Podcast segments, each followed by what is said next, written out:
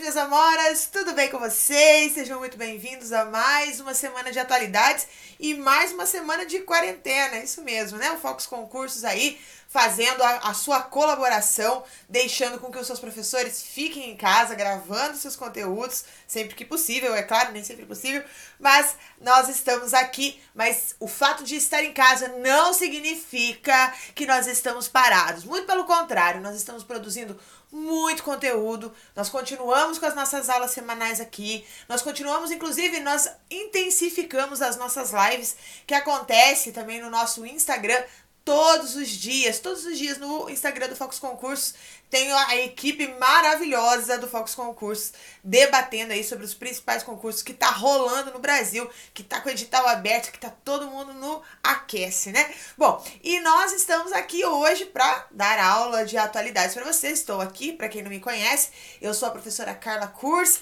trabalho já um tempinho aqui no Focus, né? Um tempinho assim, uh, com atualidades. Os nossos alunos estão indo muito bem nas provas de atualidades e isso é mostra, né, que o nosso método aqui ele funciona, né? A galera aprende atualidades tanto para a prova de atualidades em si, quanto que é uma coisa nova, não nova, mas uma tendência nas bancas atuais é que é utilizar assuntos da atualidade para a sua redação, o que faz com que muitos alunos procurem cada vez mais as aulas de atualidades e principalmente aqui as aulas de atualidades do Fox Concurso, porque a gente sempre traz conceitos, discussões, perspectivas distintas para que você possa argumentar lá na sua redação que tenha atualidades, um tema de atualidades, beleza? E por conta disso, hoje nós vamos falar sobre um assunto muito importante, tá? Um assunto que você deve inclusive estar aí em dúvida, que é qual é a diferença entre o lockdown e a quarentena? De tempos em tempos, acontecem algumas coisas no Brasil que é, acabam fazendo com que o brasileiro tenha que utilizar alguns termos em inglês, que deixam o brasileiro confuso quanto ao que significa, né? Ou como que se escreve, ou como que se fala, né? Como é o caso do impeachment, das fake news, uh, do WhatsApp, que virou Zap Zap aqui, e agora nós temos o lockdown, né? Que significa fechamento total em inglês. Você deve ter passado a semana ouvindo falar sobre o lockdown e provavelmente sabe que se trata de uma medida para conter o coronavírus. Mas afinal, qual é a diferença entre o lockdown e a quarentena, já que ambos são medidas para conter o coronavírus? Então, mais, é, mais de um mês depois da, de grande parte do país adotar as medidas de isolamento social, Alguns locais agora começam a dar um passo além e decretar os chamados lockdowns com, a reg com as regras ainda mais restritivas. Então, o município de São Luís, no Maranhão, começou o seu lockdown no dia 5 de maio, enquanto Fortaleza, no Ceará, implantou a medida a partir do dia 8 de maio. Mas, prof, para que, que serve isso, afinal de contas, tá? Então, ele é de caráter emergencial, então, a medida ela é eficaz para a redução da curva de casos e assim dar mais tempo para a reorganização do sistema de saúde. Então, países que implementaram conseguiram sair mais rápido do momento mais crítico, tá? Ele é descrito, inclusive, no boletim epidemiológico publicado no Ministério da Saúde como é, a, a uma medida para sair do período crítico. E a gente faz, nações que fizeram isso, é, como a Itália, como a China, como os Estados Unidos, a Espanha, eles restringiram a circulação das pessoas mesmo. Mas, prof, o que afinal vai mudar, né? Bom, em quarentenas, em termo genérico, né, que vem sendo usado com pouca precisão pela mídia, o que geralmente acontece é o chamamento distanciamento social, tá? Esse distanciamento, ele pode ser mais brando ou mais extremo, dependendo do contexto. Então, o Ministério da Saúde classifica essa estratégia em dois subtipos: o distanciamento social aplicado, DSA, e o distanciamento social seletivo, ou DSS. Então, o distanciamento social seletivo é o mais brando. É aquele que defende que apenas as pessoas de, de um grupo de risco sejam isoladas e que o resto da população viva normalmente, seguindo alguns protocolos de higiene. Que você já sabe, usa máscara, lava a mão, enfim, tá? Apesar de representar danos menores à economia, esse modelo não é tão efetivo no combate da doença, já que os grupos vulneráveis continuarão tendo contato com as pessoas infectadas assintomáticas ou sintomáticas, o que torna mais difícil o controle. Tá? Quem explica isso é o próprio Ministério da Saúde no seu boletim epidemiológico. Já o DSS é chamado popularmente de isolamento vertical. Certeza que você já ouviu esse termo, tá? O distanciamento social ampliado, DSA, envolve o fechamento é, de escolas e também o estabelecimento aí de estabelecimentos, a proibição de aglomerações, paralisação da maior parte das atividades não essenciais. Então, a população, nesse caso, é aconselhada a ficar em casa e sair somente para o essencial. Essa estratégia, conhecida também como isolamento horizontal, ela é mais eficiente em combater a propagação do vírus, mas tem sérios impactos na economia. O lockdown, por sua vez, é o próximo passo nessa escala. Ele é ainda mais restrito que o isolamento horizontal adotado atualmente, tá? que você talvez tenha passado um período por ele. Então, nele, a população só é autorizada a sair de casa para serviços essenciais e pode haver até o uso da força policial para se certificar que a medida esteja sendo cumprida. Ou seja, um policial pode te parar na rua para garantir que você só está indo ao mercado mesmo. Além disso, certas áreas são totalmente isoladas e pode haver bloqueio de estradas, controle de trânsito para evitar a circulação de pessoas entre os bairros ou entre cidades. As áreas muito afetadas pelo vírus tendem a adotar o lockdown, já que é a forma mais eficaz de combater a transmissão. Então, foi assim o Han, que, era o, que foi o epicentro da epidemia na China, em que o governo usava as tecnologias de reconhecimento facial para se certificar de que ninguém estava furando a quarentena. Áreas dos Estados Unidos, da Itália, da Espanha também decretaram lockdown quando os casos dispararam. Em alguns países, mesmo não tão afetados pela pandemia, optaram por decretar lockdown cedo para evitar o pior, que foi o caso da Nova Zelândia, por exemplo, né, que saiu da pandemia com apenas 20 mortes por Covid-19 no país inteiro. Isso foi um feito histórico. Tá? Mas por que, que foi tomada essa medida? Com o relaxamento do isolamento social, o Brasil ele vem assistindo nos últimos dias uma escalada no número de casos e mortes pelo novo coronavírus e corre o risco de, tornar, de se tornar o novo epicentro da pandemia no mundo, segundo alguns estudos. Sem condições de atender a todos os doentes, estados que apresentam sinais de colapso no sistema de saúde estão recorrendo a medidas mais duras do isolamento social, como é o caso o lockdown.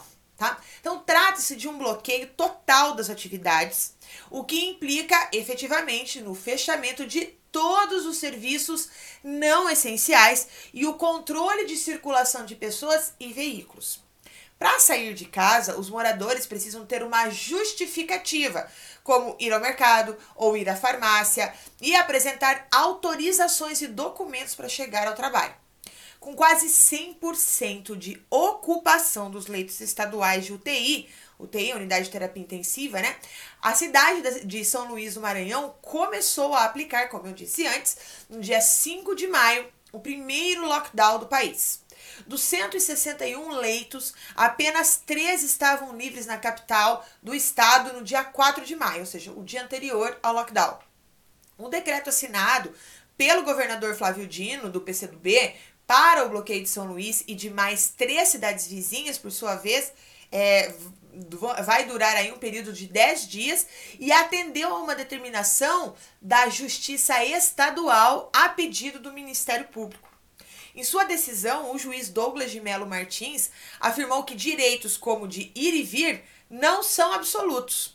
Segundo o magistrado, o mais importante no momento é assegurar a saúde da coletividade, utilizando-se dos meios necessários para evitar a proliferação da doença, mesmo que isso signifique privar momentaneamente o cidadão de usufruir em sua plenitude certas prerrogativas individuais. Na terça-feira, no dia 5, o Brasil registrou 600 novas mortes. Foi o maior registro da série histórica num período de 24 horas. No momento em que eu gravo essa aula agora, o Brasil tem 10.627 mortes e 155.939 casos confirmados da doença, segundo os dados divulgados pelo Ministério da Saúde. A explosão nos casos pode ser explicada pelo relaxamento das medidas de isolamento social, como eu disse, que estavam fazendo aí com que o país conseguisse desacelerar a epidemia. Os resultados dessa estratégia, no entanto, só são sentidos algumas semanas depois, tá? Quando os efeitos se refletem nos números de casos e mortes. Então, por isso, muitas vezes, as pessoas decidem sair de casa acreditando que o perigo passou. Estados e municípios já haviam decretado restrições para a abertura de serviços não essenciais. Agora, a diferença é que o lockdown limita a circulação de pessoas com sanções para quem descumprir as regras. O bloqueio total foi usado, como eu já disse, em países como a China, como a Itália, como a Espanha, que ajudou a desacelerar os casos nesses países. No Brasil, o próprio apoio às quarentenas, inclusive, caiu, tá? Segundo uma pesquisa feita pelo Datafolha. No começo de abril, 60% dos entrevistados apoiavam a medida. No final do mês, o número passou para 52%, uma queda de 8 pontos. Bom, vamos entender o caso do Maranhão. São Luís amanheceu no dia 5 de maio com 30 bloqueios espalhados na cidade. Os motoristas eram abordados e precisavam mostrar documentos como crachás para provar a necessidade de trabalhar. Os veículos ficaram impedidos de entrar ou sair da cidade, com exceção de caminhões, ambulâncias e carros transportando pacientes ou profissionais de segurança. Por determinação da justiça, quem for pego circulando sem justificativa por, pode ter de responder pode ter de responder por infringir determinação do poder público destinada a impedir a introdução ou propagação de doença contagiosa. Por esse motivo de crime, a pena prevista é de detenção de um mês a um ano mais multa. No primeiro dia da medida, né, pessoas estavam praticando esporte em área pública, elas foram orientadas a voltar para casa. Estabelecimentos como bancos, lotéricas só foram autorizados a realizar o pagamento do auxílio emergencial, salários e benefícios sem lotação de pessoas. Então, todos os que saírem de casa na cidade precisam usar máscaras. Tá? Bom, o estado do Maranhão registrava 4.530 casos e 271 mortes pela doença até terça-feira do dia 5. Um estudo da Fiocruz, que é a Fundação Oswaldo Cruz, de abril, citado pelo Ministério da Saúde, perdão, pelo Ministério Público para embasar o pedido do lockdown, apontou que o estado apresentava o maior ritmo de crescimento do total de mortes pela Covid-19 do país, com uma duplicação de casos a cada cinco dias. Então, para o órgão, o bloqueio visa uma restrição de convívio social de no mínimo 60% para tentar segurar a propagação do vírus. Mas, como você deve saber, houve uma contestação da medida, né? Como que foi isso? Tá, calma que eu vou te explicar. Segundo alguns especialistas em direito, a decisão de adotar o lockdown não deveria ter partido da justiça, e sim do executivo, ou seja, do governador e dos prefeitos. Ao determinar o bloqueio de São Luís, o juiz estaria violando o princípio de separação entre os poderes interferindo numa questão de planejamento da saúde que não é própria do judiciário. Então, isso só deveria acontecer em caso de omissão do executivo, dizem os críticos. Comenta aí o que, que você acha. Comenta aí que você pode fazer isso e é bem legal porque enriquece o nosso discurso aqui, tá? E a nossa discussão. Então, quem concorda com a medida, inclusive, afirma, entretanto, que cabe ao Ministério Público defender os interesses sociais e que a justiça acertou em proteger vidas e saúde pública. E aí, você tá do lado de quem? Conta pra mim. Bom, por causa da sua decisão, o juiz Douglas de Mello Martins, que chegou a dizer que o maranhense estava brincando com a gravidade da doença ao não levar a sério as recomendações da, da Organização Mundial da Saúde, afirmou no dia 4 de maio ter recebido ameaças de morte pelas redes sociais, tá? Então o caso agora ainda está sendo investigado. Aí você fala assim: Prof, e como está o lockdown em outros estados? Então tá bom. Agora nós vamos falar do Ceará.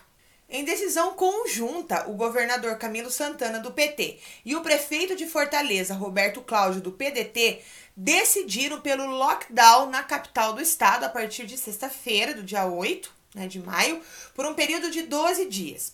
Eles evitaram usar o termo em inglês né, e chamaram de medida de isolamento social rígido.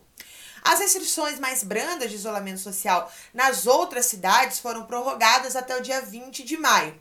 O Ceará tinha 1.114 mortes e 16.692 casos registrados até o domingo do dia 10 de maio. Vamos falar agora do Pará. O governador Helder Barbalho, do MDB, decretou o bloqueio total de 10 cidades do estado, incluindo Belém, na terça-feira, dia 5 também. A medida começou na quinta-feira, na verdade, dia 7 de maio, e também vale por 10 dias. Até sexta, o Pará tinha 574 óbitos e mais de 6 mil infectados. Vamos para o Amazonas.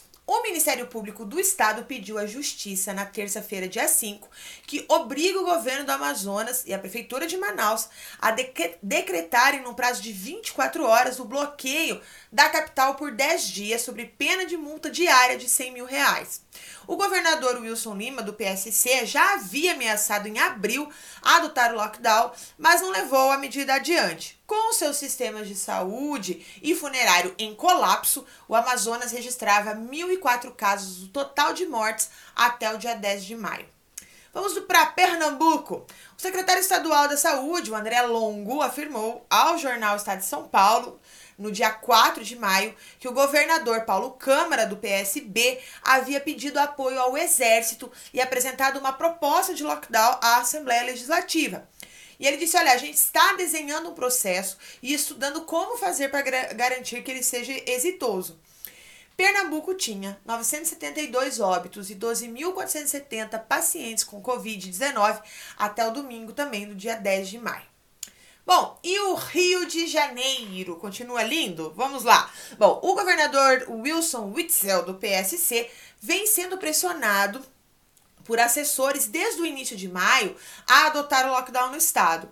Um comitê científico que auxilia o governo recomendou a medida nas regiões mais críticas. Então, na segunda-feira do dia 4 de maio, em entrevista ao programa Roda Viva na TV Cultura, Witzel afirmou que o bloqueio total não era uma figura presente no ordenamento jurídico brasileiro, mas que ele estudava novos tipos de sanções a quem desrespeitasse as medidas de isolamento. O Rio de Janeiro registrava é, uh, 1.714 mortes e 17 mil, 17, mais de 17 mil casos de Covid-19 até o domingo também. Um estudo da Fundação Oswaldo Cruz, a Fiocruz, aponta que o estado pode ficar sem leitos de UTI já a partir do dia 13 de maio. Então, por conta disso, a fundação defende medidas de lockdown, que é esse isolamento rígido e passível de punição para quem descumpri-lo, que agora você já sabe certo? Na hora da prova você pode conceituar aí bem bonitinho. Bom, a adoção tardia dessas medidas, segundo a Fiocruz, resultaria numa catástrofe humana de proporções inimagináveis para um país com as dimensões que o Brasil tem. Então, o bairro de Copacabana, na zona sul do Rio de Janeiro, se tornou o local com maior número de mortos né, e casos confirmados da Covid-19 na cidade.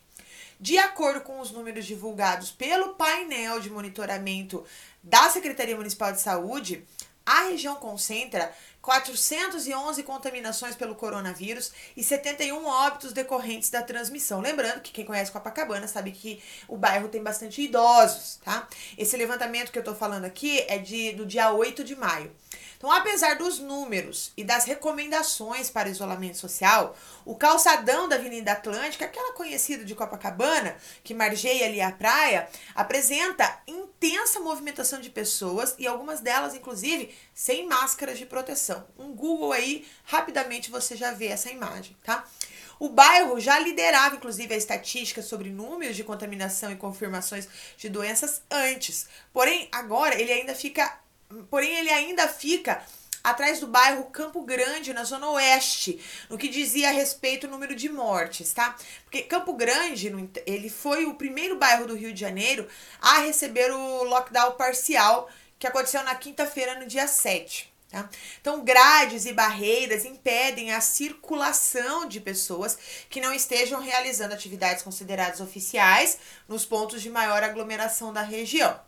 Também tem o bairro de Bangu, que é vizinho a Campo Grande, que também passa por bloqueio desde, a, desde o dia 8 de maio.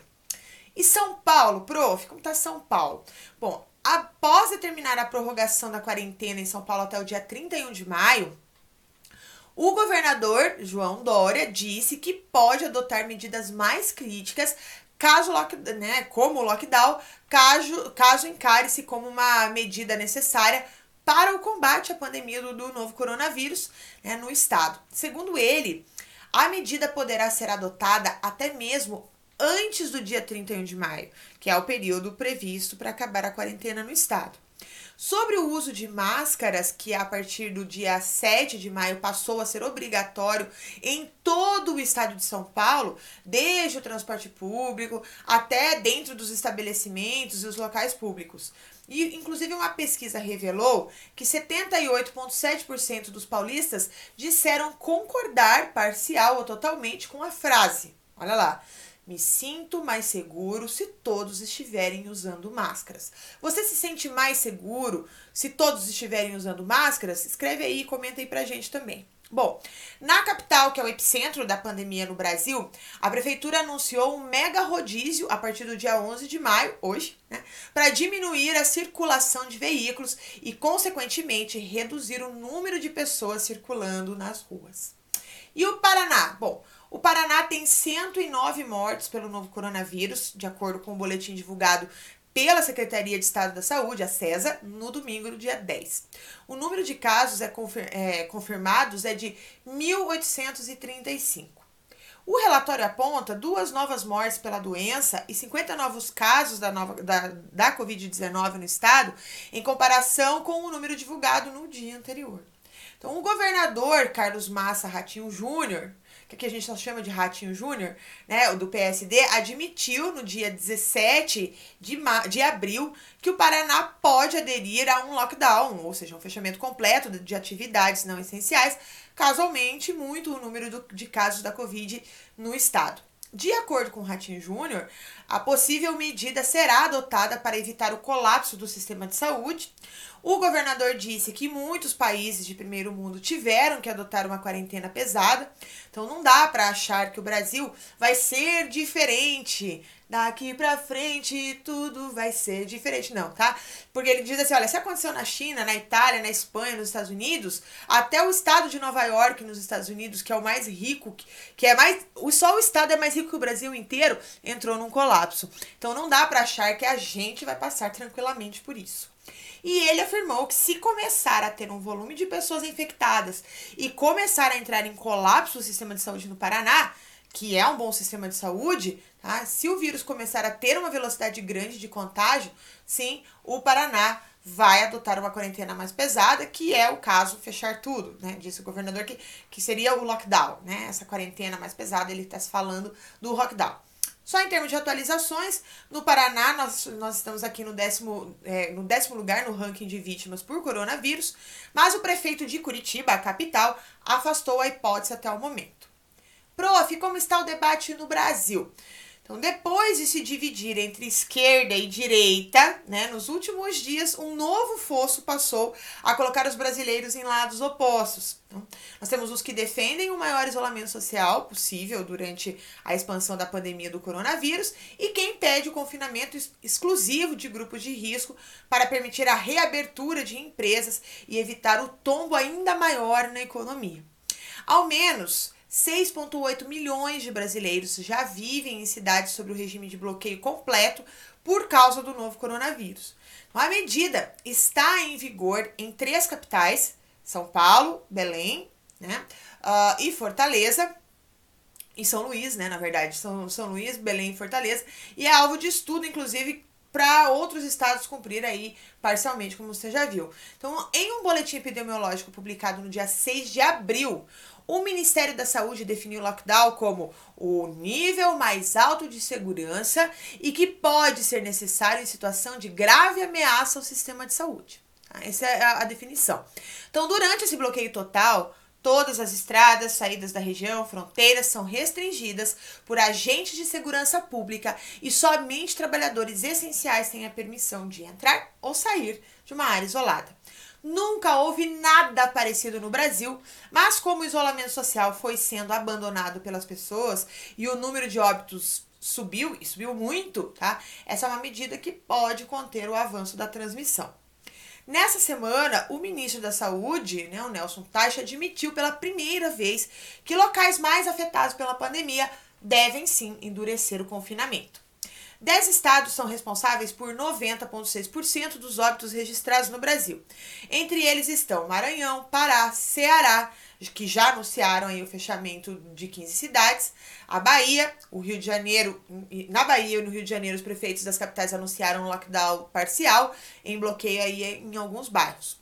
Então, o Brasil tem tido intensos debates sobre as medidas de isolamento social. Então, enquanto o presidente Jair Bolsonaro defende a volta ao trabalho da população, alguns estados e municípios adotam, adotam medidas mais restritivas da tentativa de conter o novo coronavírus. O Bolsonaro, inclusive na semana passada, foi ao Supremo Tribunal Federal com um grupo de empresários, você deve ter visto isso, ministros, enfim, para pressionar pelo fim das restrições à atividade econômica. O Ministério da Saúde divulgou no dia 10 de maio o mais recente balanço dos casos do novo coronavírus do Brasil. Então, os principais dados, os mais fresquinhos que nós temos até então, é que nós tivemos 11.123 mortes, então eram é, 10.627 mortes no sábado e no domingo já mais de mil pessoas tinham morrido. Tá? Foram 496 mortes confirmadas em 24 horas, 162.699 casos confirmados Tá? E foram 6.760 casos incluídos no balanço em 24 horas. Então, epidemiologistas e infectologistas alertam que a decisão sobre o melhor caminho a seguir precisa ser técnica e não política ou exclusivamente econômica, tá? Levando é, em conta fatores como a curva dos novos casos e o perfil populacional dos brasileiros. Até o momento, o país adotou um caminho mais próximo ao que a gente chama de isolamento horizontal, né? a fim aí de frear a disseminação do vírus e prevenir um colapso no sistema de saúde. Mas não há um confinamento total, né? Vários estados e municípios determinaram aí suspensão de comércio e serviços não essenciais, mas não há um, uma paralisação total no Brasil. Alguns especialistas afirmam que o retorno à rotina sem planejamento e reforço na aplicação de testes à população pode causar danos. E o primeiro dado a ser considerado é que o vírus não se compara aí a um resfriado. Tá? O Imperial College de, de, Londres, que vem realizando estudos como subsídio para definição de, de subsídio, né, na verdade, de definição de políticas contra a Covid-19 em diversos países, terminou um trabalho que estima o impacto de diferentes medidas de contenção sobre a pandemia. Então, uma das conclusões é que se absolutamente nada fosse feito, até 40 milhões de pessoas morreriam. É o equivalente ao impacto da gripe espanhola que aconteceu no mundo entre 1918 e 1919, que foi uma das pandemias, uma, uma das epidemias mais mortíferas da história. Medidas intermediárias que reduzam os contatos sociais dos idosos com outras pessoas em 60% e do restante da população em 40%, com, é, cortariam a conta de mortos pela metade. Tá? E uma receita mais incisiva, com uma ampla testagem, isolamento de portadores de vírus associado ao distanciamento social mais severo, pode salvar 95% das vidas, desde que implementada quando a epidemia ainda está acelerando. Então, é o cenário em que o Brasil se encontra no momento, com a curva de novos casos em elevação. O Imperial College calculou que 44 mil brasileiros podem morrer em razão da Covid-19, mesmo com medidas mais restritivas.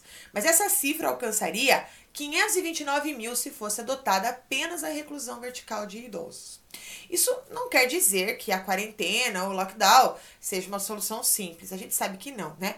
Há um preço epidemiológico e o outro econômico a pagar. Então, do ponto de vista da saúde, O infectologista do Hospital Conceição, André Luz Machado da Silva, se diz que se muitas pessoas ficarem isoladas por muito tempo, a imunidade social seguirá baixa. Assim, quando finalmente tá, a vida voltar ao normal, o vírus pode provocar uma segunda onda de infecções.